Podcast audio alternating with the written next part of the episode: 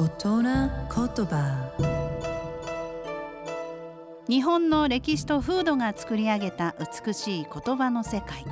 その一言に豊かな情緒を感じその一言で自然や人の世を表現。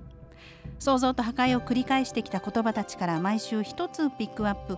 その独特な表現を味わう大人言葉。今週の大人言葉は酒は憂いの玉ぼうきあの酒に酔うとね心配事とか悩み事を忘れることができるという例えの言葉です、まあ、お酒を飲んで酔うとこう心配していたこととか悩みなんかこう払い去ってくれる。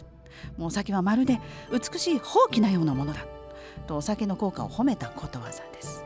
もちろん飲みすぎやめようね。うんやめよう。本当にやめよう。そしてもちろんお酒は二十歳になってからです。美しい日本語を味わう大人言葉でした。